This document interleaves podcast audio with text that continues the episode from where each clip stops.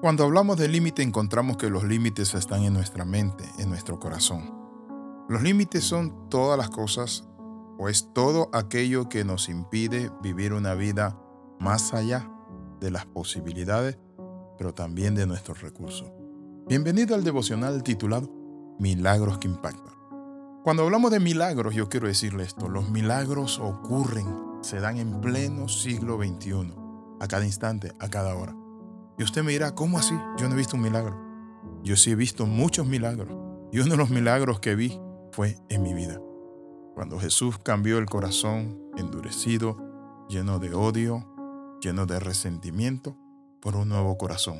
Cuando el Señor me sacó de las tinieblas a su luz admirable. Cuando me trasladó del reino de las tinieblas al reino de su amado Hijo. Cuando me sacó del sepulcro y me trajo a la vida que es en Cristo Jesús. Hoy vamos a compartir estos milagros que impactan. Porque Jesús dijo lo siguiente, las obras que yo hago, ustedes la harán, y aún mayores porque yo voy al Padre. Muchas veces nosotros nos limitamos en la vida cristiana y pensamos que Dios está limitado. Dios no está limitado. Pero Jesús nos dice algo, inclusive para nosotros, que tampoco Él nos limita a nosotros. Él dijo, las obras que yo hago, ustedes las harán. Pero también humildemente dice, y aún mayores que las que yo hice. Entonces esto nos muestra a nosotros de que realmente los límites están en nuestra cabeza. Dios me llamó a hacer grandes cosas. Dios me dijo, dijo alguien, que Él estaría conmigo y que yo lograría y haría prodigios en su nombre. Hoy quiero hablarle de Jesucristo, el Hijo de Dios, el Todopoderoso, el único y sabio, el Eterno. Pero el Eterno te dice a ti, a mí, las obras que yo hice, ustedes la harán. Quiero decirle esto, nos dice Jesús, y aún mayores, porque yo voy al Padre.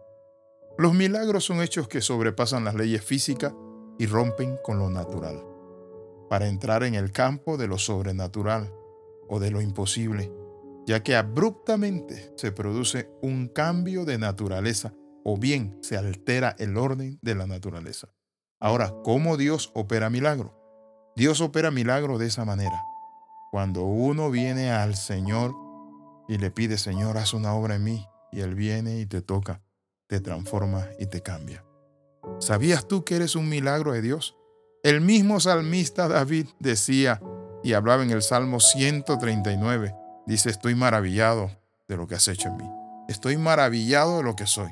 Estoy maravillado porque tu mano me hicieron, porque tú me sustentas. Cada día hay milagros de Dios. Uno de los milagros es que Dios hace salir su sol sobre justos e injustos. Ahora, ¿cómo hacer para que los milagros ocurran o sucedan? Los milagros ocurren solo de acuerdo con la voluntad de Dios, pero también nosotros podemos provocar por la fe milagros. Por eso la Biblia dice, y claramente que Jesús le dijo a las hermanas de Lázaro, no les digo que si creen verán la gloria de Dios. De eso se trata, creer para ver la gloria de Dios.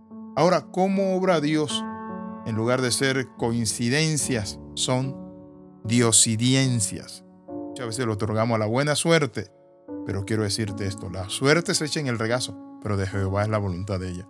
No se debe a la suerte, se debe a un Dios que nos sustenta, nos guarda, nos guarda, nos libra, nos bendice y sobre todas las cosas nos lleva en su corazón y nos ha creado un destino eterno.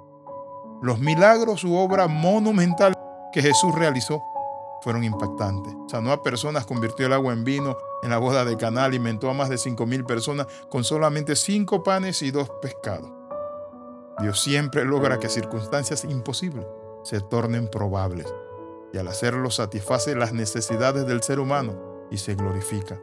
Sin embargo, nosotros debemos tratar de no basar nuestra fe en esos milagros, porque el milagro más grande que muchas veces nosotros ignoramos, más que sanar a una persona con cáncer, más que levantar a una persona una silla de ruedas, es transformar la vida de un pecador, es cambiar un hogar, es sacar a un hombre de la bebida alcohólica, es cambiarle la mentalidad a una nación, y eso hace nuestro Señor. A veces las personas creen que si vieran algo absolutamente inusual, podrían creer.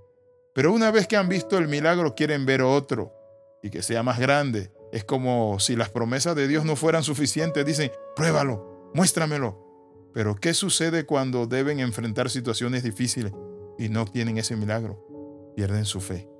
Dios hace milagros porque quiere demostrarnos quién es, no porque la gente quiera ver actividades sobrenaturales.